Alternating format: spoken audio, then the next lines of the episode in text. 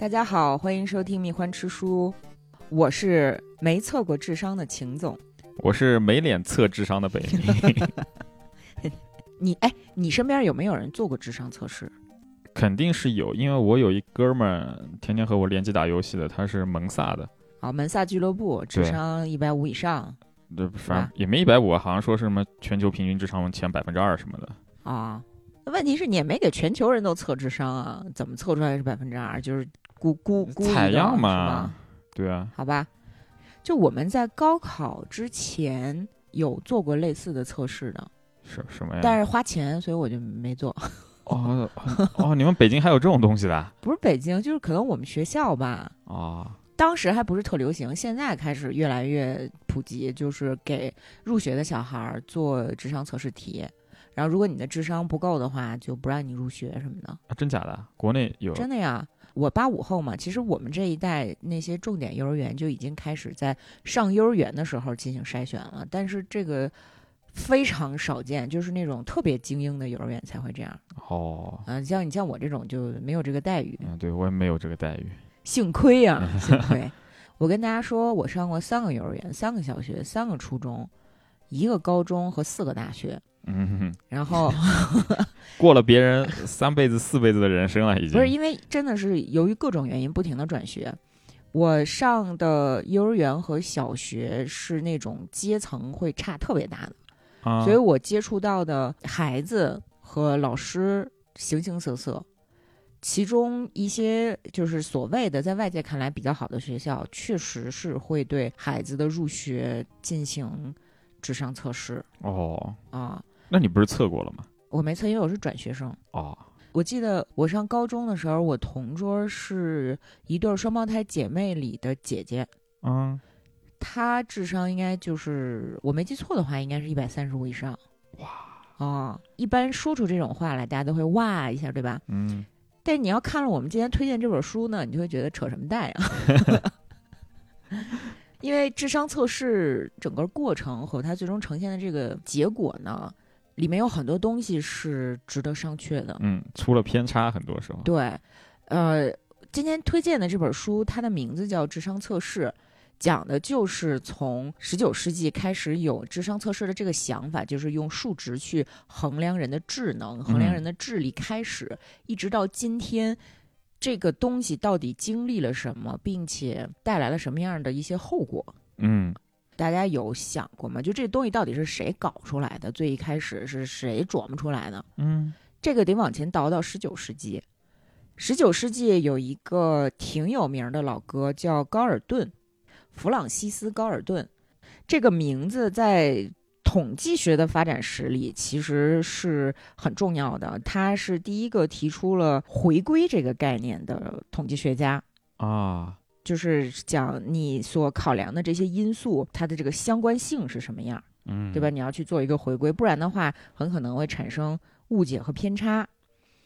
还有一个领域呢，高尔顿大名鼎鼎，就是 臭名昭著的优生学不是纳粹吗？这不是？啊。对，呃，优生学这个词呢，eugenic 嗯，是这个老哥创造的啊，啊。同时，他也是地理学、气象学、遗传学、统计学、犯罪学、人体测量学等诸多领域做出过巨大贡献的一个老哥。啊，文艺复兴式的人其实也是个很难说他是文艺复兴式的人。你看，所有的这些都是和数字测量有关。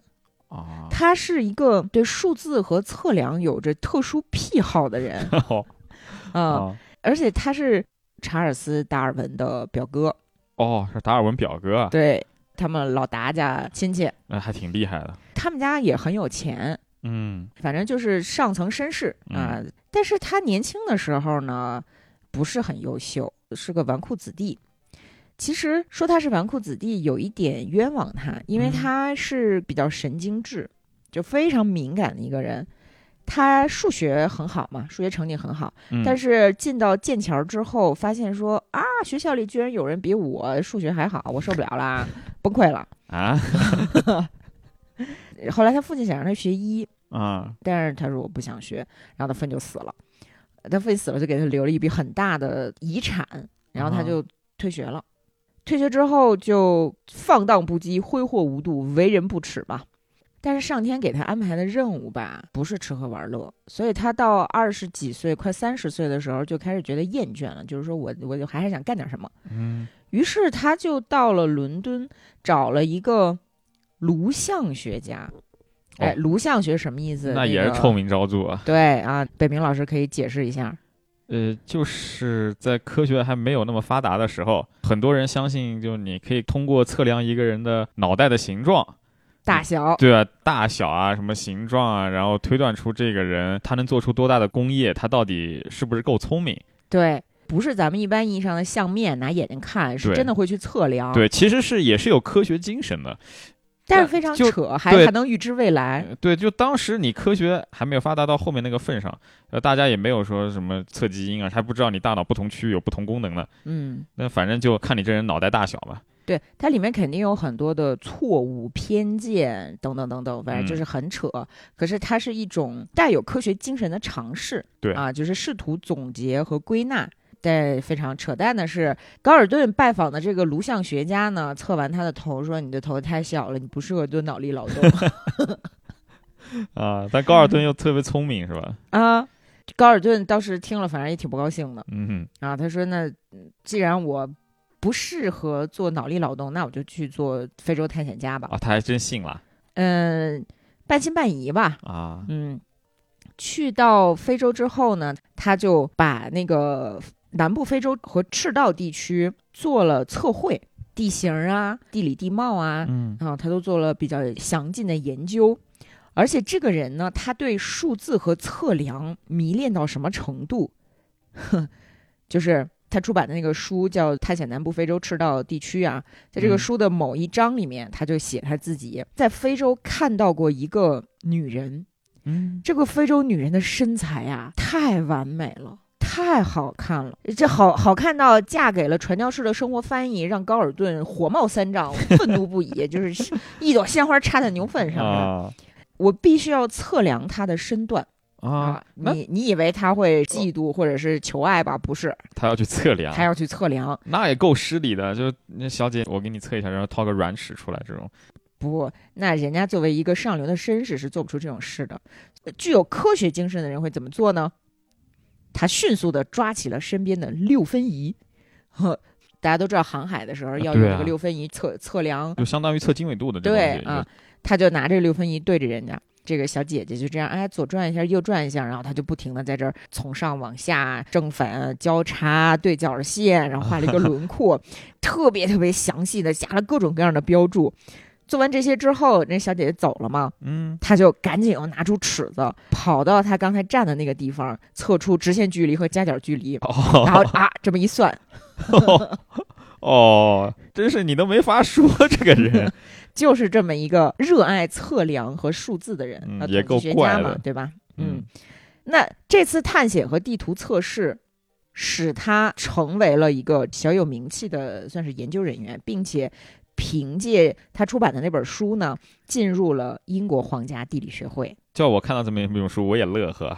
如果他书子里面记载自己这么遥测别人的身材的话，是这个时候他已经快四十了，但是呢，只能算是一个研究者。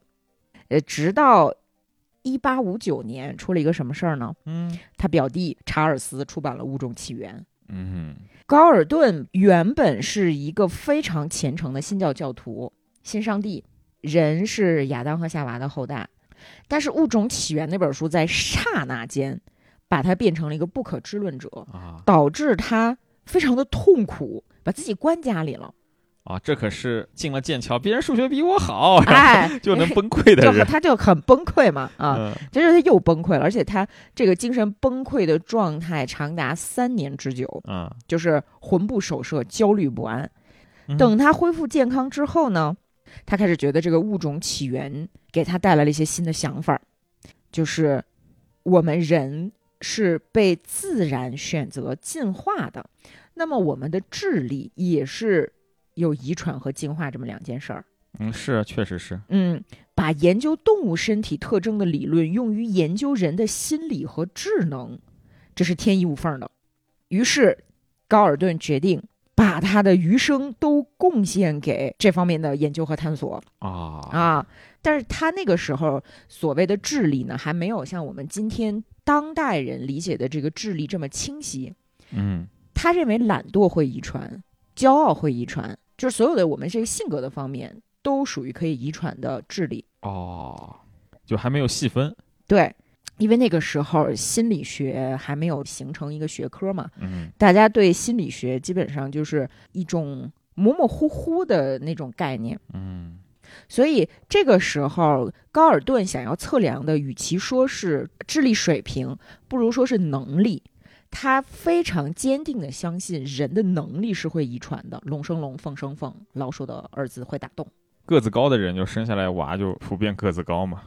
对这些东西都是我们肉眼可见的遗传，但是嗯人的能力能否遗传，后面引发的结果是灾难性的。是，嗯，高尔顿因为他自己作为一个英国的绅士，在非洲旅行过很长时间，嗯他就觉得欧洲人和这些土著人，我把你看成人去测量你的智能，已经是很看得起你了。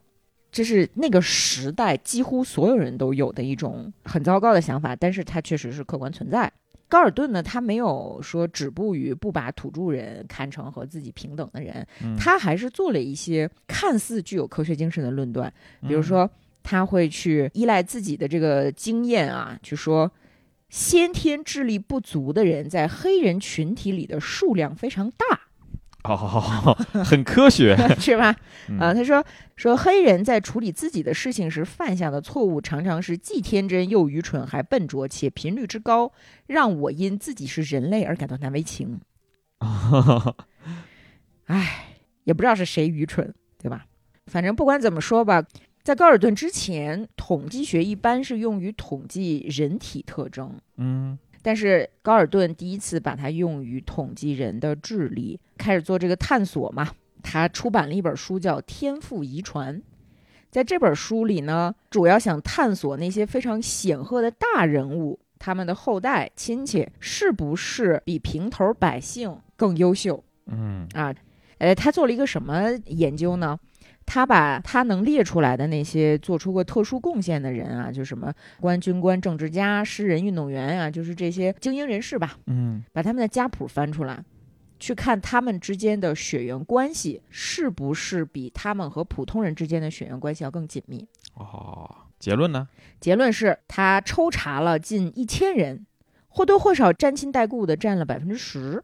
哦，这些亲属中的多数人来自同一个家族，而他抽查的绝大多数人之间是没有已知的亲属关系的，是随机挑选的。哦，那么他就认为百分之十这个这个比例是很高的，是超出他之前的预期的。嗯那么他是沾沾自喜啦，他就说：“哎看见没有？这就说明人的能力是会遗传的。这归因谬误嘛。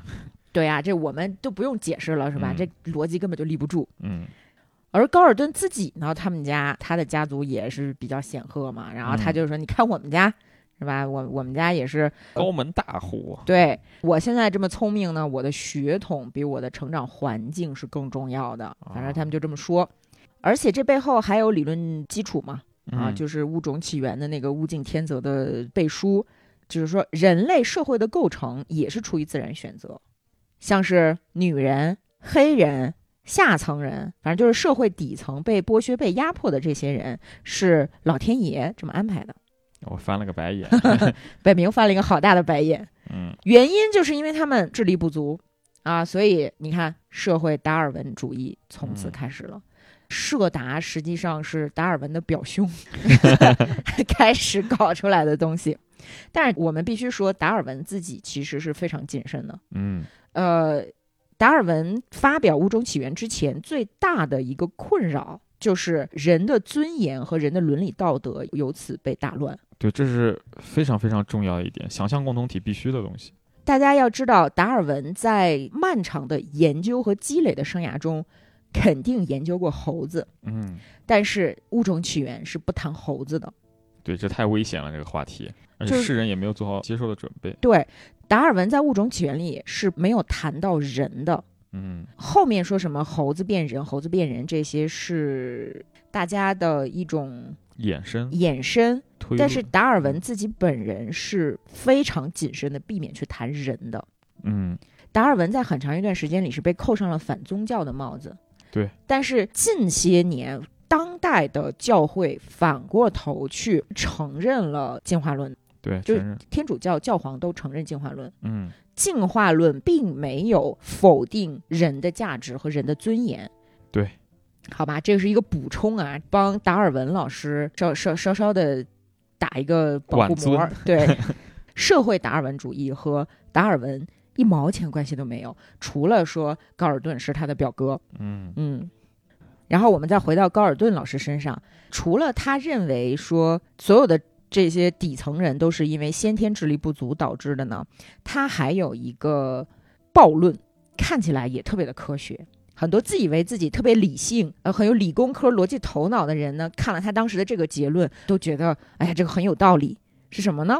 就是高尔顿他不是统计学家吗？嗯，他特别喜欢画图，他统计出来的这个中型曲线，后来也被什么纳粹啊，包括今天的很多所谓的优生学家都拿来用。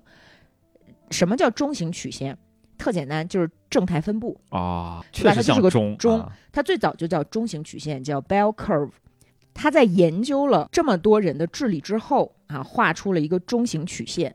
他说，人的智力是正态分布的，嗯正态分布的最左边儿是遗传最差的人嗯啊，包括罪犯、潜在的罪犯，什么流浪汉。然后遗传稍好的人呢，就是在中型曲线上处于这个稍高的位置，也是穷啊，因为他们懒惰、酗酒，这都是天生的。中间那段凸起最高的呢，是这个 respectful 的劳动阶层啊，不太聪明。嗯但是呢，各方面都过得去。最后一部分人呢，就是社会阶层最高的我们这个国家的智者们嗯啊，中型曲线的最右端。那我们觉得你自己有这些暴论，你就自己研究，你就说吧，这是你的一个观点，对吧？嗯那他是怎么和智商测试挂上钩的呢？就不得不提他后面搞出来的一个影响公共政策的提议，就是我们要去测量每个人的智商，禁止那些低智商的人生育后代，因为他们会把自己的低智商遗传给更多的人，遗传给他的家族的人。啊我们应该只允许那些智慧最高端的人，那些又勤奋又给自己积累了很多财富的人生儿育女。有点粗暴这个结论何止有点粗暴啊！嗯但是你要注意，在这个时候，高尔顿提出来的优生论呢，没有那么的残忍，嗯只相对而言没有那么残忍，甚至还有一点温情。逻辑是什么呢？就是他三年不是闭门在家潜心研究物种起源吗？嗯他认为大自然的选择是低效且冷酷的。如果我们能进行人为的干预，我们甚至可以帮助大家都过得更好。你看，这就是一个特别典型的出发点和目的看起来含情脉脉，甚至是非常有道理、非常善良，但是最后导致了巨大恶果的一个范例，嗯，对吧？确实高尔顿曾经就说说，你看我们我们选育狗就会定向培养他们的一些，比如说这个忠诚、温顺、好体能、聪明，对不对？嗯那我们人是不是也可以这样做呀？由此他就创造出了那个词儿嘛，就那个 eugenic 优生学。嗯这个时候，高尔顿就需要一种检测手段，嗯去从遗传学的角度识别谁应该生孩子，谁不应该。他就提出说，我们有必要搞一种公开的考试制度，考试优异的人呢就结婚，社会给他们相应的尊重。呃，年轻的男士配以岁数较小的女士，这些女士呢也需要通过考试，因为他们之前是没把女的当人的啊。必须要心智健全、端庄美丽啊，然后这个温柔、善做家务以及不那么痴情。最后一条好怪啊！如果取得高分的男女希望结婚，政府要奖励他们五千英镑。那个年代五千五千英英镑啊，很很多的，不得了了！十九世纪五啊千英镑，！开买房置业、养孩子、上学，这都没问题了。对呀，皇室应当出面，以高雅和庄重的庆典方式出嫁新娘。婚礼地点应该选在威斯敏斯特大教堂。这打算一天 一天两对结吧？一共四个人结婚吗？这个时候呢，你看智力测试这个名字就呼之欲出了，对，对吧？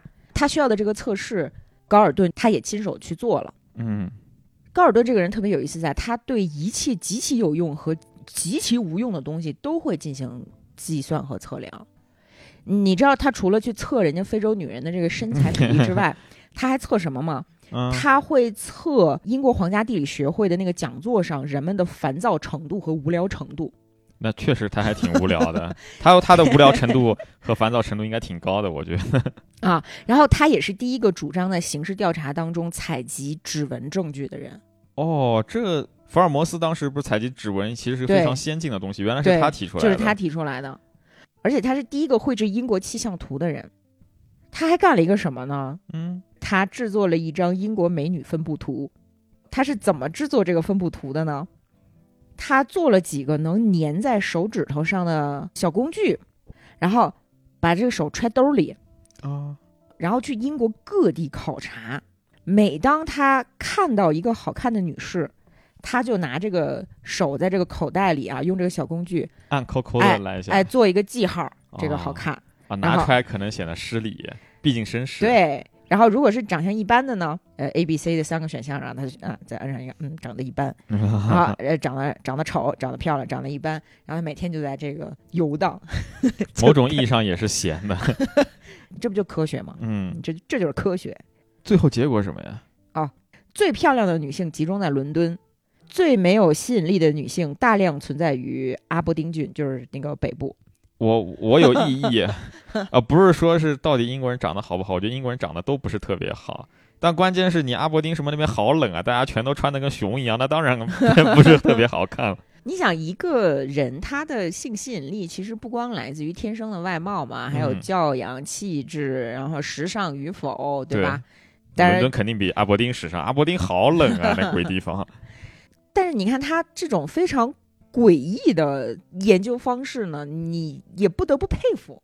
他有有那种小天才、小巧思，很有是吧？心。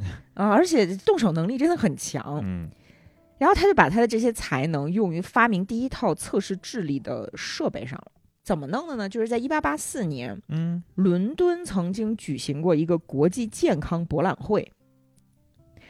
其实这个健康博览会就是个卖货的场所，卖什么健康水儿啊、什么大力丸啊，就这种的，这跟我们当代是差不多的。对啊，但是在这个健康博览会上呢，高尔顿他搞了一个展位，嗯，十多米长大展位，然后放了十七台设备，邀请人们来测试他们各自的能力啊，嗯大家觉得很好玩儿，甚至还给他钱。其实本来应该他给别人钱对啊，拉别人测试，对吧？啊，但是大家就觉得说，哟，这是不是什么游游乐设施啊？就都来了，啊，新玩意儿没见过甚至为了测试呢，还要排长队啊。啊。测都测什么呢？比如说拳击的出拳速度，测这个阅读的速度，测视力、听觉什么什么，反正就是他发明了很多这种小测试更像是招体育特长生，我总觉得。啊。所有的这些测试里面有一项非常时髦，嗯但是呢，他没有去做。后来他还坦诚说，这是一个重大的失误。其实这个测试是非常必要的，那就是颅骨维度。啊啊，因为他自己的小，对，他说我犹豫了很久，但是我发现我错了，我还是应该去测他们的这个头颅大小啊，啊，因为不应他该受个人好恶的影响。对，因为他所崇拜的很多男士都有着非同一般的大脑袋，而多数女士的脑袋似乎都比男士的脑袋小，所以女人们，嗯、我们可以相当肯定他们是欠缺能力的那就偏见了嘛。啊。最后呢，他认定能力是各种特征互相作用的结果。如果只是头小，并不能证明这个人呃能力不行。啊，给自己找吧。嗯，做出这些测试之后呢，他就更加坚定了那一套这个社会阶层论嘛，就是嗯社会达尔文主义。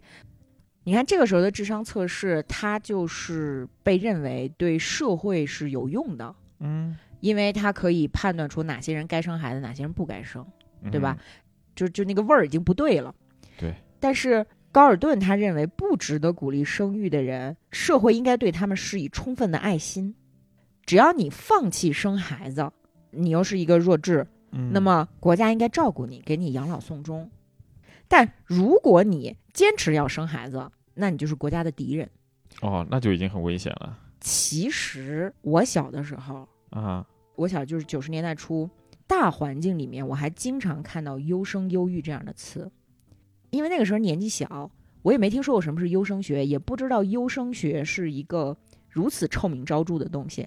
我那个个时候还因为里面有个“优”，就觉得这个一定是百分之百好的。嗯，其实中国人到今天依然这么觉得。对看起来好的东西，却会变得这么危险，带来这么多糟糕的后果。嗯，也就是说，在十九世纪的时候，强制绝育这件事情已经被社会精英人士当中的某些人提出来了。嗯，除了高尔顿之外，还有 H.G. 威尔斯，啊，就那个写写科幻的那个对他也是著名的历史学家，啊，对，确实是。还有肖伯纳，都是哦赞成优生学的。和优生学相对的其实是那个劣态学，优生劣态。嗯，他们认为你有优生肯定会有劣汰。对，单就智商测试的历史来讲呢，高尔顿他起了一个头儿，并且给出了方法，嗯建立了一些测量的手段嗯啊。呃，那么这个东西呢，因为很好理解，看起来又很有用，就迅速的被美国、英国、德国人吸纳了。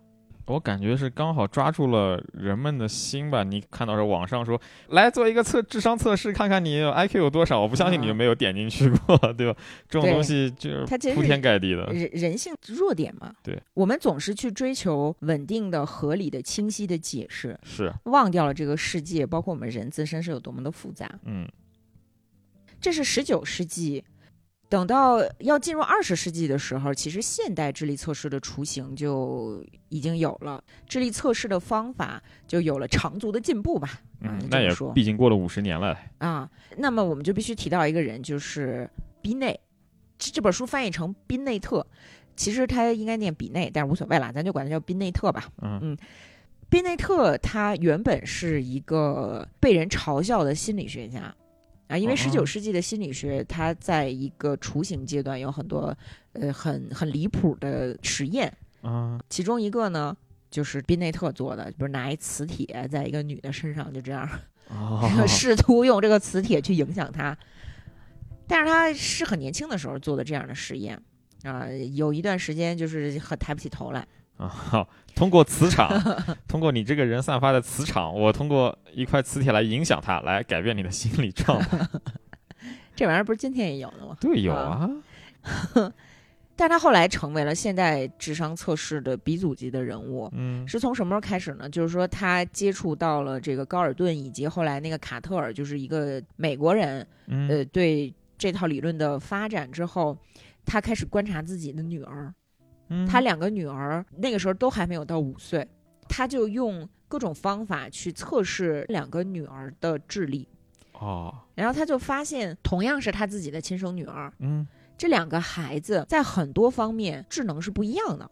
哦，比如说，其中一个女儿在学走路的时候，她一定要确定自己有扶的东西才会往前走，嗯。而另外一个女儿直不愣登的往前冲。啊，哐哐走，对，然后他就测试孩子们的出手速度和反应时间，还有对不同长度的线条的识别能力，还有很多其他的测试。他发现，在某些测试上，这两个女孩取得的成绩和成年人的测试结果是差不多的，是啊不弱于成年人，甚至在反应速度上比成年人还要快。嗯那你看，这就推翻了高尔顿的那个能力论，嗯，对吧？孩子们他们的反应速度啊、嗯就不比成年人差，但是他们不太容易集中精力，就是他们的注意力的能力是比较差的。对。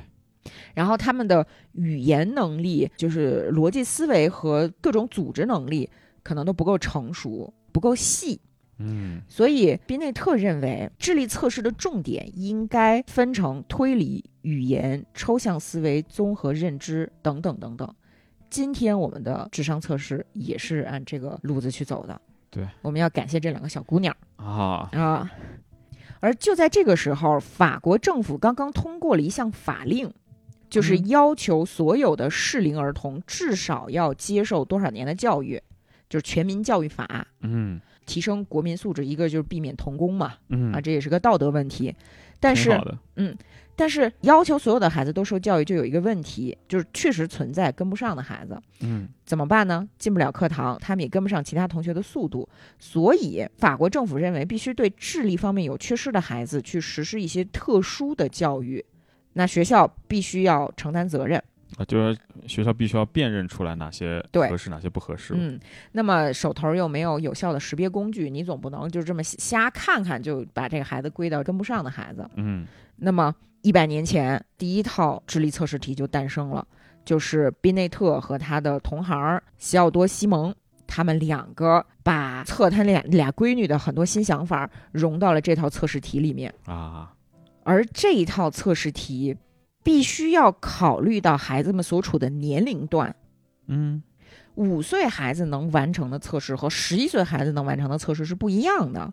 如果一个六岁的孩子能完成六岁的题，那么他就得六分儿；如果这个六岁的孩子能回答七岁孩子的题，可以获得一些加分儿。大概这么一算之后呢，这个六岁的孩子他比如说可以得到六点二分儿，嗯这就是智商的这个“商”字儿的来源。啊，其实就是要考虑到一个年龄的影响，对他做一个加权的计算。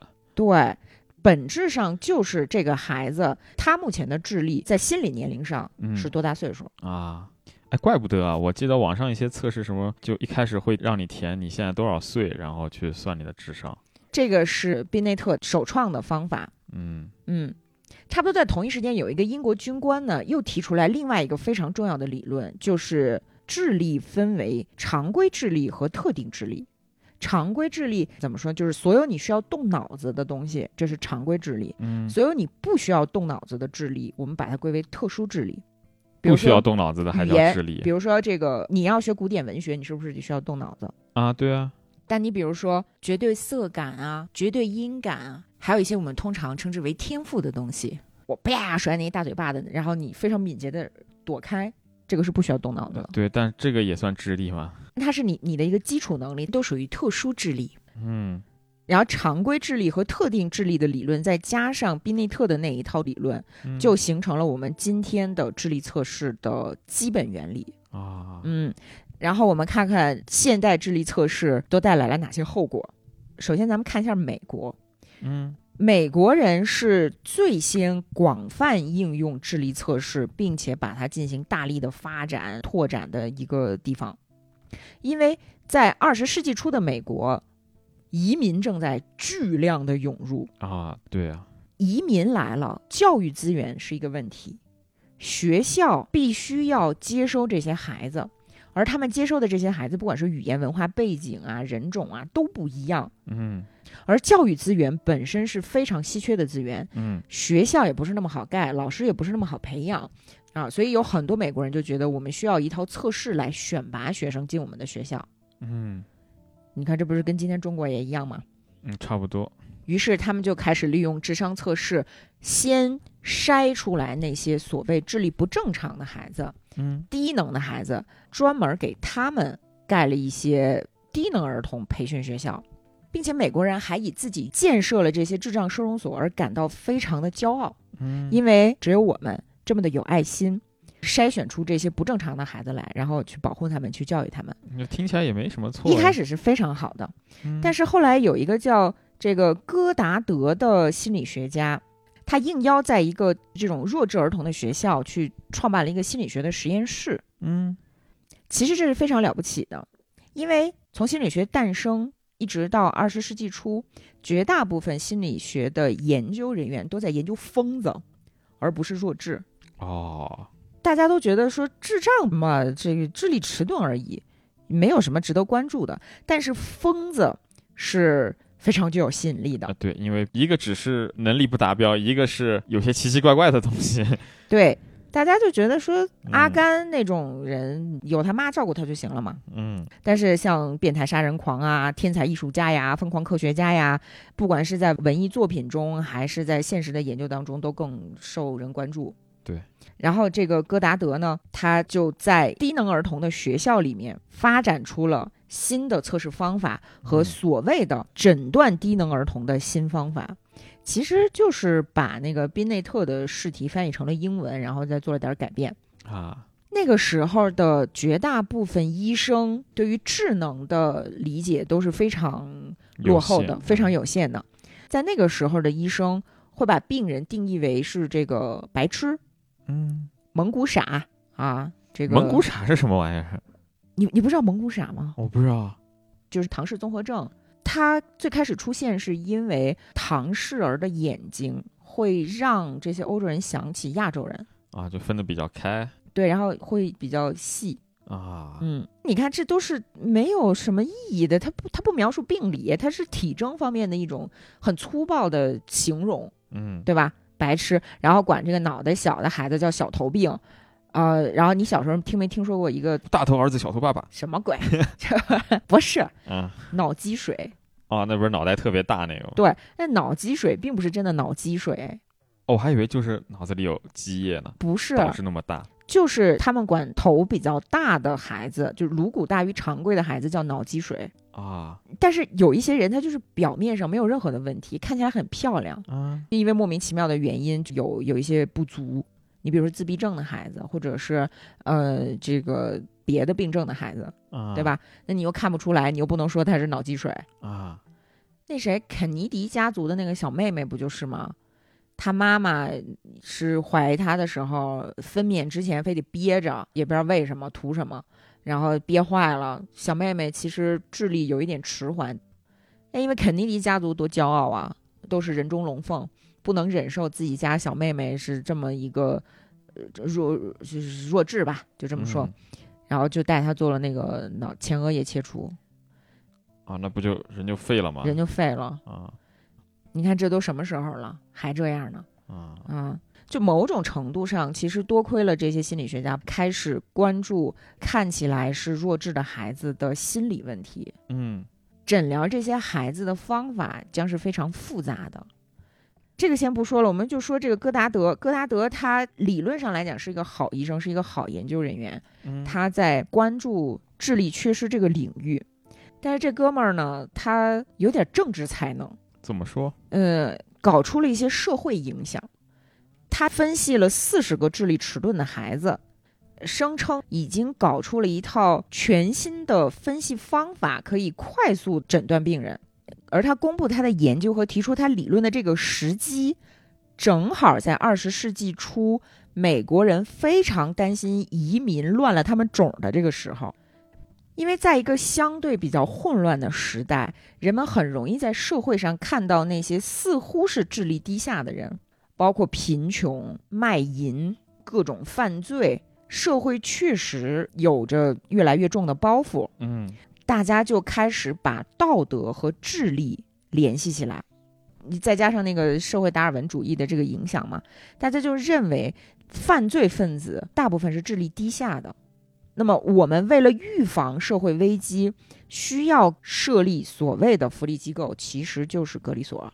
啊嗯，这个时候，这个戈达德提出的说，快速分辨和诊疗智力缺陷的人士的方法就非常的受欢迎，嗯而且大家认为这个事情是特别道德的，对社会包括对这些弱智都好。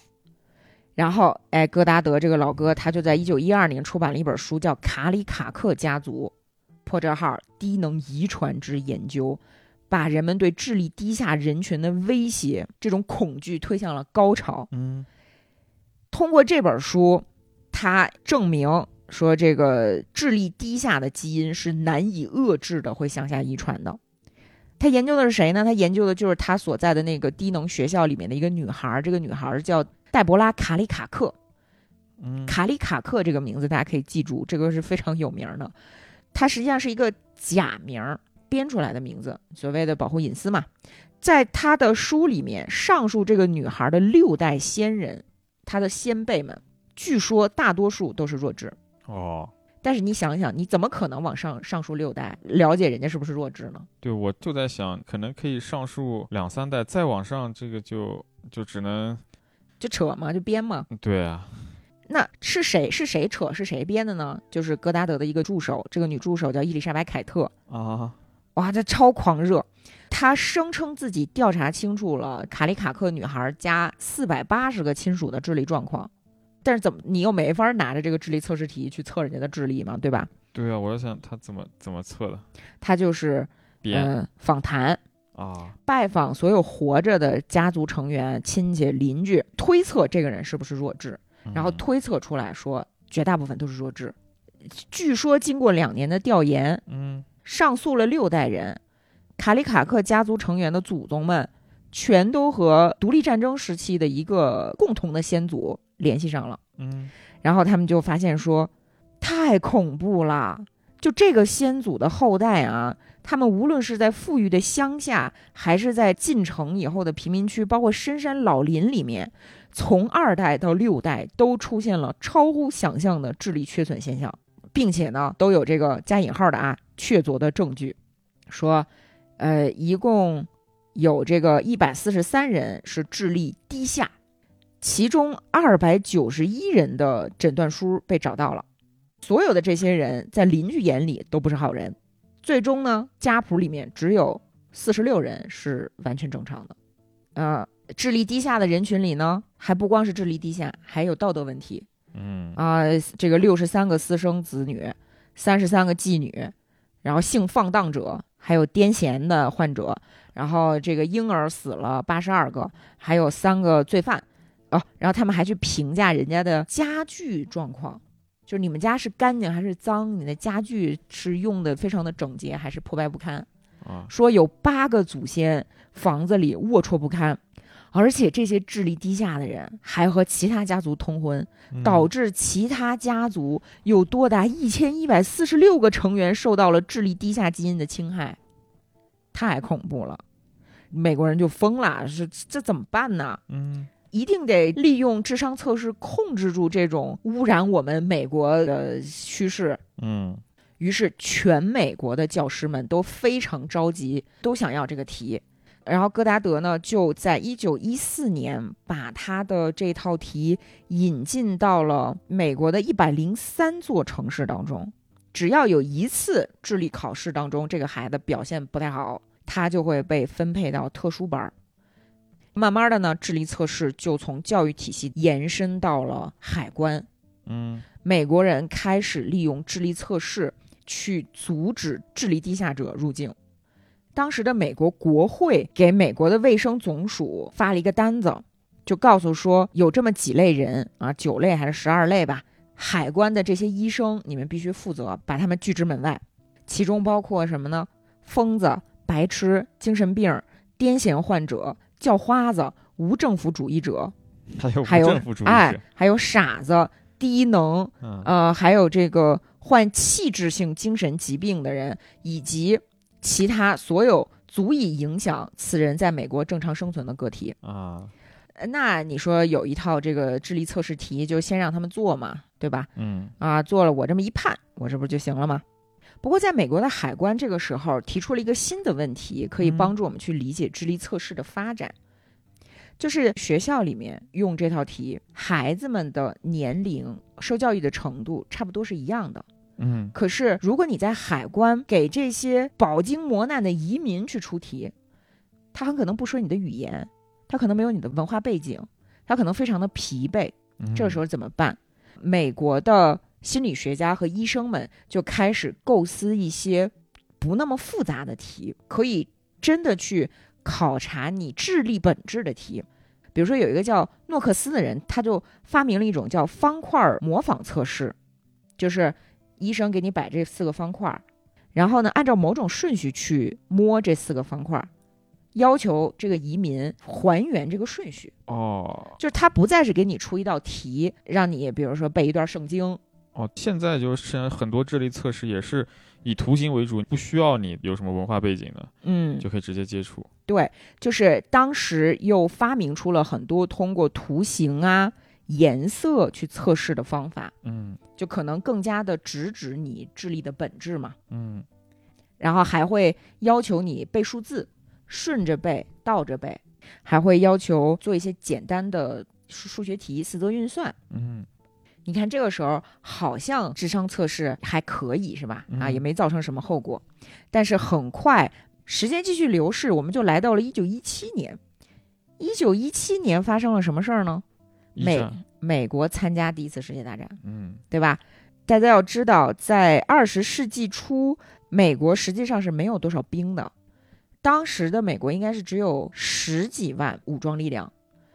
为了应对战争，你必须要迅速的招兵，部队人数要迅速的扩展到几百万人。嗯可是美国又是一个非常复杂的移民国家，你如何判断谁能胜任战场上的任务，谁不能？对，这还挺关键的，因为你关系的不只是自己的生死，还有队友的呢。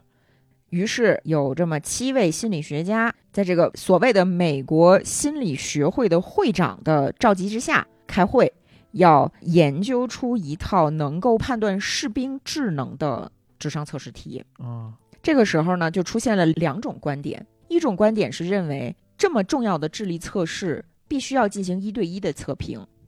另外一种观点呢，就认为一对一的测评这个消耗的人力成本太高了，也是不可实现的，所以我们必须要有一套标准化的试题。嗯，批量化。哎，慢慢的后面的这个观点占了上风，从此我们有了单项选择题。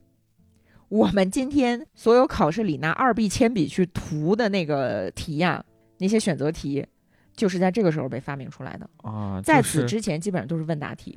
就是三短一长选一长，三长一短选一短，长短不一选 D。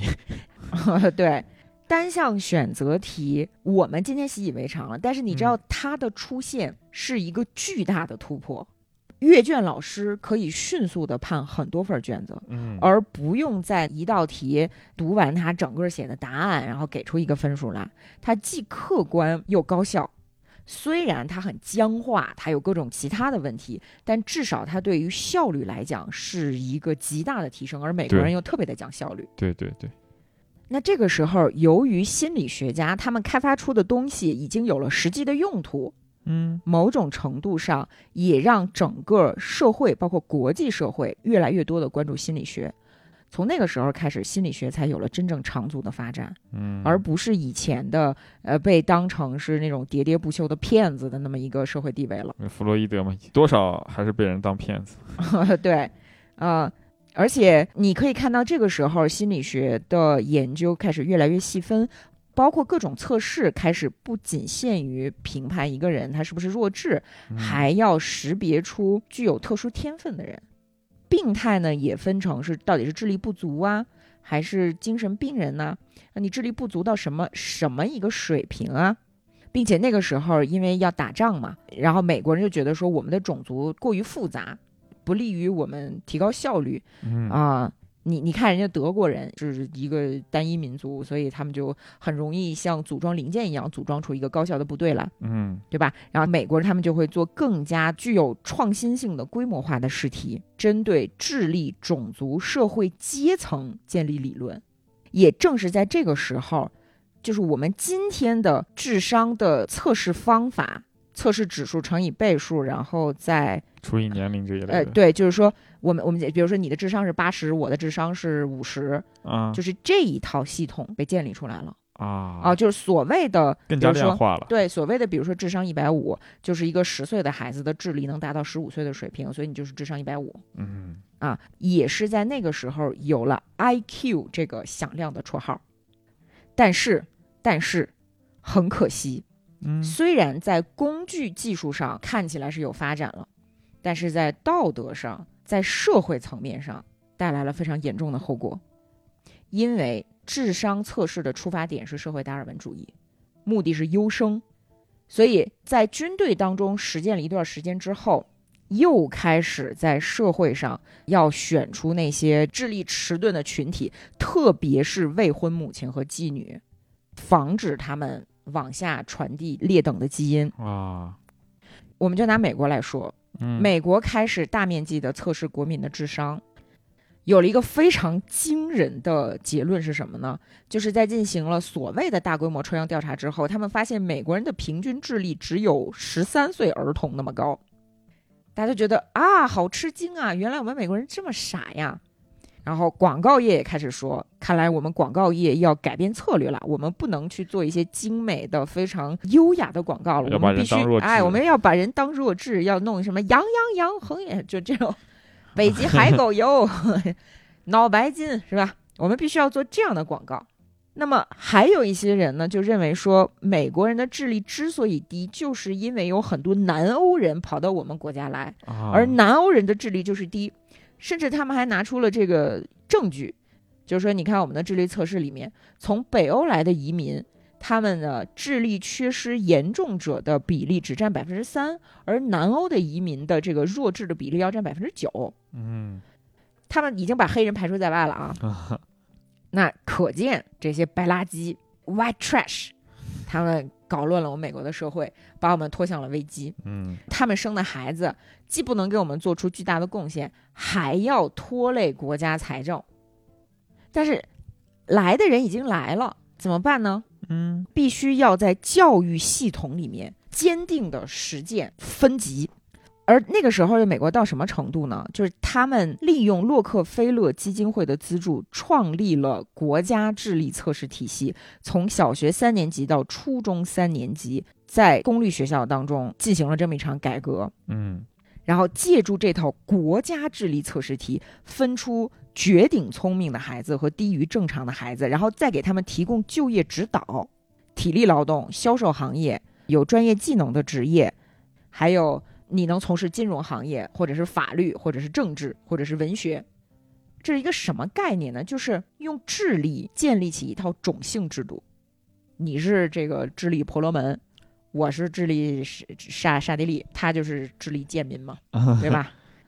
在这套改革的过程当中，扮演了重要角色的某些心理学家，我觉得他们最无耻的一点是什么呢？就是明明靠这个东西其实是获利了，嗯但是他们往往把自己打扮成科学的传声筒，假装自己巨理中客。这不现在也这样？现在也这样啊，嗯对吧？就仿佛他们做的事情只是在披露一些冰冷的数据，嗯就仿佛做这些事儿是他们分内应该做、不得不做的事儿，嗯但实际上根本就不是那样。而且他们在做这些事的时候，因为会引起一些有识之士、有良知的人的批评，嗯所以他们还表现出来说：“我很勇敢，我说出了真相，我引来了争议，我甚至有杀身之祸。无论事实多么难以启齿，我都不害怕说出真相。”你说是不是特别讨厌？就这些人，嗯就为什么说他们都是揣着明白装糊涂呢？嗯首先，他们给出的这些所谓的冷冰冰的数字，是非常契合当时美国的舆论和大众情绪的。嗯比如说，他们判断欧洲大陆的白人当中最笨的就是来自意大利、波兰、俄国，然后最聪明的都来自英国啊，爱尔兰是另外一个地方。啊。对，说百分之四十的波兰人，百分之四十二点三的意大利人和百分之三十九的俄罗斯人和黑鬼们一样愚蠢，在某些情况下甚至要更愚蠢。他为什么要这样讲？嗯是因为他很了解他的受众，所以他拿黑人的智力作为标准，就是他根本就不是客观的。嗯嗯，大家一听说哟，这个太耸人听闻了，怎么比黑人还傻呀？然后你看，这不就一下子就获得了影响力，就获得了关注吗？所以那个时候就是所谓的说黑人天生不如人，然后这些南欧人天生不如人，是获得了加引号的科学的背书的。呃，但是咱们之后可以再说一下，就是前段时间智商测试又捅出了类似的大娄子，研究智商的这些科学家们搞出了一套争议非常大的科研结果，就是经过不知道多少年，然后什么方法的测试呢，得出的结论是东亚人的平均智商最高，白人的其次，然后有色人种的最低。啊这个是没多长时间的事情。啊，这个其实我觉得也没啥，因为你还有你还有很多其他元素你要考虑嘛，包括教育啊、文化这一类的。对我听到这个结果的时候，其实内心是非常复杂的。啊嗯，就是我们经历了十九世纪、二十世纪的种族屠杀和优生学带来的这种非常恶劣的后果，嗯你必须要坚守某些政治正确的底线，嗯因为你仔细的去看智商测试、智商研究和对任何人的能力的研究的历史，你都应该知道我们的能力是非常有限的。嗯没有办法拿这个东西去做任何实践上的凭证。你不能说哦，我通过某一种方法、某一套标准测出来东亚人的智商高，那么我就在招聘的过程当中去多招东亚人，这个是肯定错误的。就是说，你作为科学，OK，我允许你去做冷冰冰的结论，对，你也必须接受别人把你的结论推翻，但是你不能把它应用在社会实践当中。是，但是这也是一个美好的设想，实际上实际上的话，对吧？那又是另外一个话。是，而且你的智商测试的标准，不管怎么严谨，都会有漏洞，嗯都会有文化、教育程度等等等等的吧。就是说，智商测试只能测出来你当下的思维能力，并不能测出遗传因素。对，比如说有色人种为什么就假设这个结果是可靠的，嗯。有色人种为什么比东亚人智商要看起来要低？发展程度啊，对，你看看受重视文教的程度啊，受教育率啊，这对呀这个就差很多的。啊。呃，还有就是社会的内卷程度啊，嗯。你这个社会内卷成这样了，从小就逼着孩子背这种智商测试题，那小朋友就是会对整个这一套语言系统更加的熟悉，嗯，那么测出来的智力就可能会更高。对，但这并不能说明什么问题。嗯，就我唯一认同，就唯一可能会更认同的是在时间序列上的测试。就比如说八十年代，嗯你测一下北京人的智商，然后你你进入二十一世纪之后，你再测一下，这个时候得出来的结论的对比可能会说明一些问题。嗯我非常反对这种地域和民族之间的比较，这个前车之鉴太惨痛了吧？嗯想一想，希特勒他所谓的什么雅利安人呐、什么这个纯化德国的血统啊，这一套是从哪儿来的呀？不就是从高尔顿来的吗？嗯希特勒他嗯说：“我们既然已经知道了遗传法则，就有可能在很大程度上阻止不健康的人以及重度残疾人来到世界上。”嗯你说我的出发点是好的，我并没有鼓励希特勒这样的思想出现。但是当希特勒出现的时候，你也没能成功的阻止他呀。当我们说一个思想很危险，并不是说它当下即刻此时此地就能造成后果，它一定会有一个时间差，在未来扩大化之后，激起什么样的浪潮是危险的。而希特勒在第三帝国实施的很多政策，很有可能是他参考了当时美国这些看起来没有那么残暴的防止低能人等繁衍后代的法律，而获得的背书，获得的自信。接下来我们就讲一个发生在美国的具体案件——卡利巴克案。这个案件听起来真的是让我肺都快气炸了。就是在二十世纪的二十年代，弗吉尼亚州有一个叫艾玛的女性，丈夫去世了，自己又很穷，又没受过教育，然后当地政府认为艾玛是个智力有缺失的人，就把她送入了智障收容所，就留下了她生的女儿们。嗯其中有一个女孩叫卡莉，就被领养了，她就一直和这对养父母一起生活。嗯一直到小学五年级之后呢，他的养父母就不让他上学了，就让他辍学了。等他长到十七岁的时候，跟着养父母避暑去乡下，被他们家的侄子强奸怀孕了。养父母为了掩盖这个侄子的罪行，启动了当时的一项法律程序，把卡莉交给政府机关看管，告诉说我们家有一个怀孕的弱智女孩儿。需要把她送到收容所，然后在判断卡莉到底是不是弱智的过程当中，嗯他们从来没有提过卡莉肚子里的孩子是谁的，而一直在用这个怀孕了而且是弱智来形容这个事件。那意思就是说，这个弱智的女孩是不应该怀孕的。她之所以会怀孕，是因为她没有被收容，她拿着她的性魅力到处散发，导致。他的后代有可能会像他一样弱智，好坏啊！其实卡利的母亲被政府认定是弱智，送进收容所，已经是一个打着问号，是一个是一个成疑的案件。嗯，而那个时候的美国和欧洲的这种低能人威胁论大行其道，建了很多的收容所，所以这些收容所的建造者和管理者也特别的希望多多的收容低能者，可以从政府地方骗赞助啊，对呀对吧？而且被收容进收容所的所谓的这些被管理者们，嗯经过了某些法律程序之后，是要被强制绝育的。啊，按照美国当时的这个司法程序，必须要有人给这个给这个女孩子做辩护嘛。就为了要把卡利送去强制绝育，是要走这个法律程序的。那为这个女孩子辩护的律师是收容所请的，请的这个律师是收容所的前董事，也没有做过任何生殖权利案件的经验。嗯。他是一个金融领域的律师，啊，所以就在非常友好的诉讼过程当中，把这个判了那啥，对这个司法案件就这么敲定了，啊，卡利就被做了绝育手术，嗯被强奸的这个事实就再也没有人提起过。嗯更可怕的是，收容所在给这些年轻的女性做完绝育之后，又把她们当成廉价劳动力投放到市场上，还要控制她们。而由于这帮所谓的优生学家太想要把这些人进行强制绝育了，中间还在全美的差不多有十二个州进行了以优生名义实施绝育手术的立法。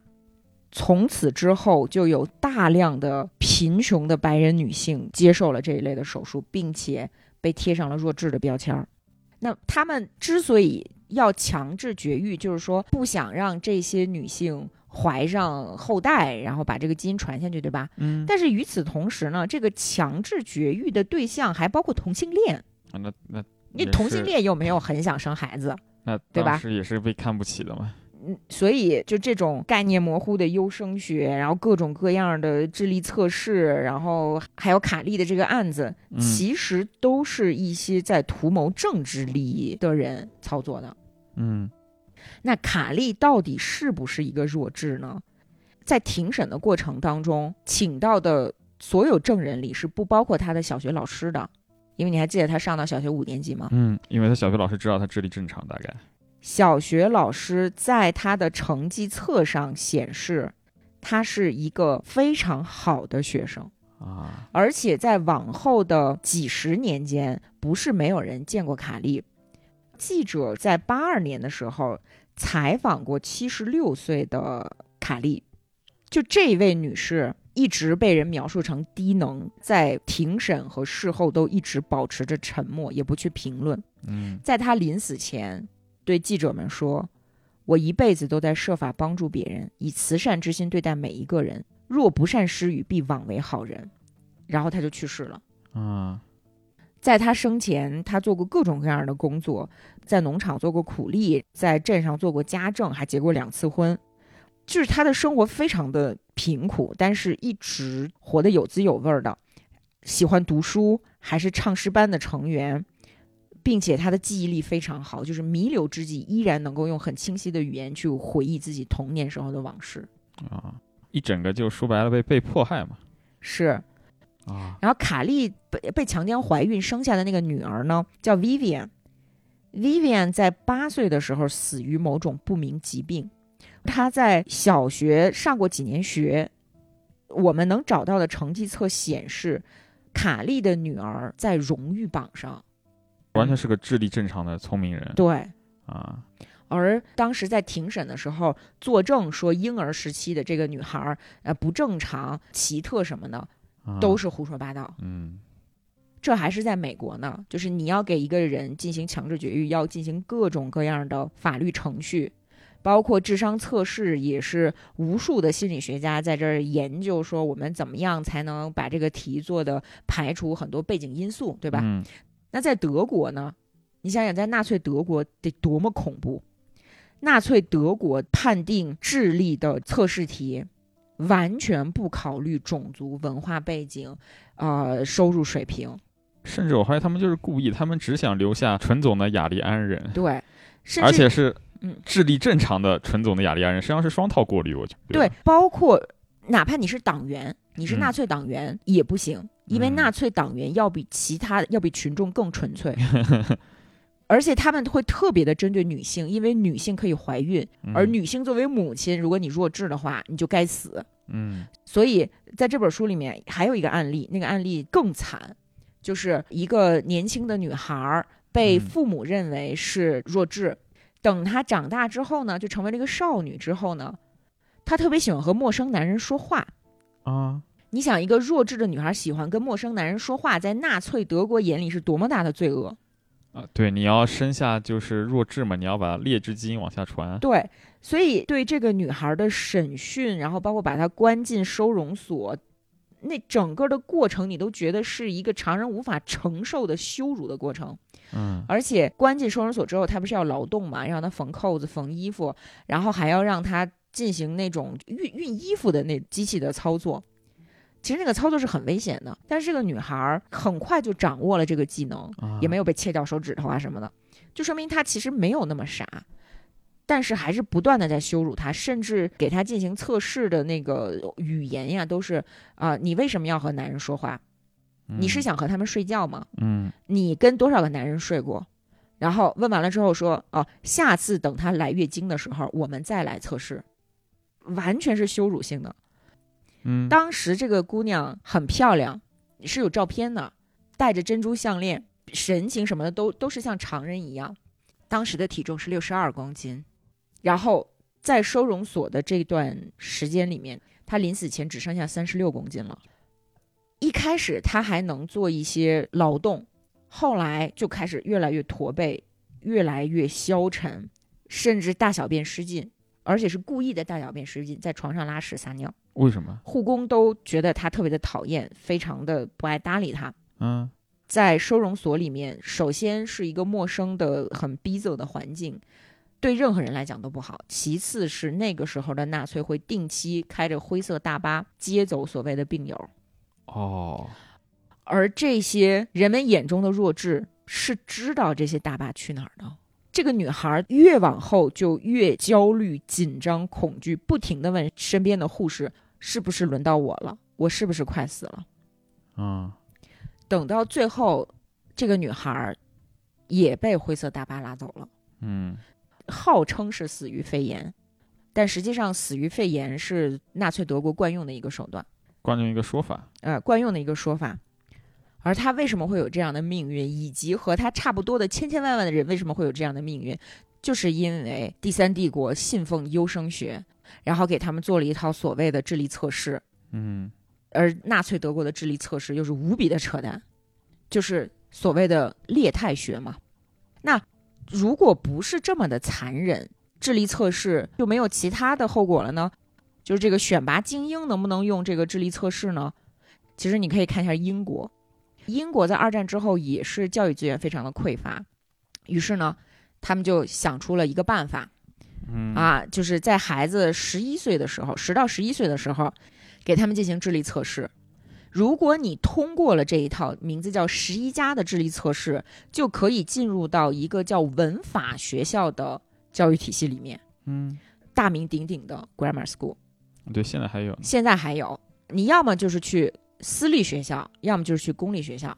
那公立学校有两个选择，一个是普通中学，一个是文法中学，就是 Grammar School。嗯在 grammar school 里面，孩子接受到的是和私立学校、私立精英学校差不多的精英教育，所有的教育资源都向文法中学倾斜，因为被认为是聪明人。对而普通学校里面基本上是没有正常师资的，因为那个时候英国的成年人都被打得七七八八的，都死光了，什么退伍军人呐、工人呐、都可以去当老师，啊，所以那个时候。如果你没有通过十一家智力测试，考不上这个文法学校的话，嗯，这个孩子宁愿出海，宁愿下矿，啊也不去普通中学，去了也是废了。对，因为那就像一个大监狱，还有各种嗯体罚，非常粗暴，也没有阶层上升的可能性。那你上完这个中学，注定还是下矿坑嘛？那有什么必要念这个中学呢？直接挣钱就好了嘛。所以当时女孩子如果考不上文法学校，直接就去服装店嗯，啊，或者是杂货铺当服务员，男孩子直接下矿坑。其实有一个互文的，就昨天有一个新闻，嗯，就一个衡水二中衡水二中。对那个控诉，它的本质都是教育资源的缺失。对，孩子们说救救我们。对，我真的非常的心痛。但是怎么救？是你们的亲生父母把你们送进去的。对，你都你取缔了的横二，还会有横八，嗯，对吗？对核心问题是我们把资源有没有倾斜到教育体系当中，让孩子能够不去经受这么残酷的折磨，就能上一个差不多的学校，保持他们的个性，开发他们的智力，能不能？你说英国当时是因为打仗打的，嗯，然后再加上他们确实有阶级固化的问题，长久以来的。对，那我们是为什么呢？这不就变成不能说的内容了吗？反正文法学校也没有在英国持续太长时间，因为给十一岁的孩子做智力测试的压力太大了，嗯而且呢，进入了文法学校就相当于你保证了一个中产阶级的生活，就这个孩子的未来是有了。嗯那么谁能够未来成为中产阶级呢？中产阶级的孩子，嗯，对吧？就是说，家长有条件去培养孩子，有条件给他们在十一岁之前进行那种相对精英的教育，这些孩子更容易通过十一加测试进入到文法学校，对，就是所以。他就成为了阶级固化的一个帮凶。嗯于是，在差不多六十年代的时候，英国开始大面积的取缔文法学校，从以前的几千所，现在只剩下了全国的一百多所。嗯然后我们在干什么？而且不管怎么说，英国当年的十一家智力测试题，还是有很多教育工作者尽可能的排除阶级、文化和收入的影响嗯去出的题，而我们就是拼命的折磨孩子，让他们搞题海战术，死记硬背，然后取得一个高分儿。孩子们需要记忆的那些所谓的知识的量大到不可想象。这个问题本身可能不难解决，但是它背后涉及的东西可就太多，那就很难解决了。嗯嗯，这这就不不不逆恋嘛。能再说了，不不能再说了，逆恋不，能再说了。嗯，对，哎，不过我我们还是那个抨击英国啊，我们嗯还我们还是抨击英国，就是说当时的十一家测试题给家长和孩子们带来的焦虑是不低于我们的高考的，嗯。因为它也是一考定终身嘛，嗯，所以当时的社会焦虑到什么程度呢？连食品包装袋上都会印十一家智力测试的原题。嚯、那差不多什么三年高考五年模拟那种感觉来了。对对对对，啊，啊、而最令人感慨的是，嗯文法学校的竞争是不涉及真正的上层社会的。该去哈罗公学还是去哈罗公学的，对吧？对，就是看你有没有钱嘛，嗯对吧？所以好像是前几年英国新增了一所文法学校，这个是近五十年来第一次新增文法学校，嗯。也是引起了轩然大波。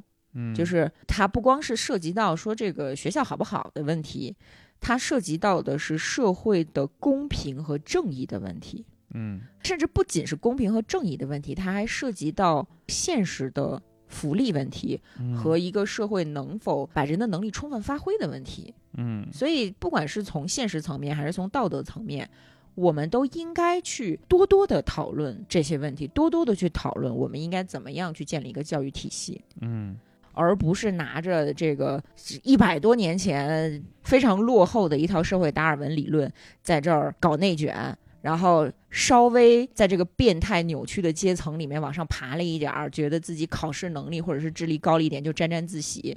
嗯哼，其实单就智商这个东西而言，你也知道它是客观存在的，嗯智力水平啊、思维能力啊，确实是有更聪明的人和相对来说不那么聪明的人嘛，嗯对吧？但这个东西你如果拿来做量化，就拿来做一个普及的这么一个测试，其实确实是会诞生很多的问题。我们我觉得今天困扰我们世界的一个很重要的一个问题，说是种族问题。嗯但实际上，你通过智力对人群进行一个分群，本质上也是在创造一个类似于种族问题的东西。这种东西它可能是客观存在的，而且大家也都喜闻乐见，愿意去搞的。嗯但是，就我们人类社会之所以存在，就必须要相信一些虚构的。对我们不真构实的东西，对我们社会本质上就是一个想象的共同体。没错，对，你看特别出名的，就像人人生而平等的这种东西，人人生而明显不平等。人人实际上都是生来不平等的，就跟我们的智力一样，就有些人就是聪明，有些人就是笨。但这个东西你一旦拿来说事儿，你一旦就是人人都相信，人人都真的认为智力不平等，那么我们社会是会崩溃的。你可以去做一个宽泛的大面积的统计学的调查，对，但是如果你用调查结果去贴标签儿的话，这就是非常愚蠢的。对因为个体之间的差异永远大于种族、性别、是的，年，龄、收入的差异。嗯，所以我们要做的是给每一个个体提供相对平等的机会，对，让他们去发掘自己，因为每个人的长处都是不可想象的。你一个人再怎么牛，你就算是爱因斯坦，也有你不擅长的东西。嗯那你为什么要用一个一套标准去衡量所有人呢？嗯，就是你的，比如说语言表达能力和思逻辑思维能力确实很强，嗯，那你就是不细心。细心为什么就不是一个厉害的能力呢？嗯哼，对，这东西你很难拿一套标准，或者是甚至拿几套标准，你都没有办法把这东西精准的量化出来，而且我们现而且在不能量化出来。对，而且以我们现在中国社会来讲，嗯大家长期以来陷入的是一种绩优主义。嗯，只要你成绩好，只要你拿出了什么水平，你就能在各个领域上趾高气昂，压别人一头。嗯包括我我们这个年龄以及我们这个阶层的人啊，嗯，就是我只能这么粗暴的形容了。嗯包括我们身边的很多人会经常的有一种不自觉的傲慢，就是精英的傲慢。当然我们俩也不是什么精英，可是我们身边有精英啊，嗯会不自觉的利用一些明知道对方可能听不懂的专有名词啊什么的，去显示自己的智力优越感。对，这个挺常见的，是这个绝对不是说我这些精英朋友们他们是故意。故意的，嗯或者是真的傲慢，嗯而是说这个东西客观存在的本身代表了人性的弱点，嗯就是。这些非常聪明的朋友，其实，在道德上也是也是无瑕的。是的，但是我们人性的弱点就是会忍不住的利用自己的优越去碾压别人的名下。你不碾那么一下，你不舒服。每个人都是这样，嗯对我也要反思。所以一定要 check your privilege，嗯时时刻刻的怀着同理心，尽可能的善待他人，其实就是善待自己嘛。就嗯他这我说的这一点，就已经不是说我们的逻辑和理性判断了，而是应该作为一种信仰，它是构成人类社会的底层基石。所以你可以去测智商，然后你测完智商之后，你觉得说啊，我可能比较 我逻辑思维强，我可能比较适合去学一个工科的专业。然后呢，我的这个什么什么强，我可以去干个什么。但是它绝不是你轻视他人的理由。嗯你再怎么是名校生，你再怎么是大机构出来，这个哪个有很多的经验什么的，你在其他的生活问题上，你在种地的问题上一样是个白痴。是。所以就保持谦卑之心嘛。智商测试这种东西，笑笑就好。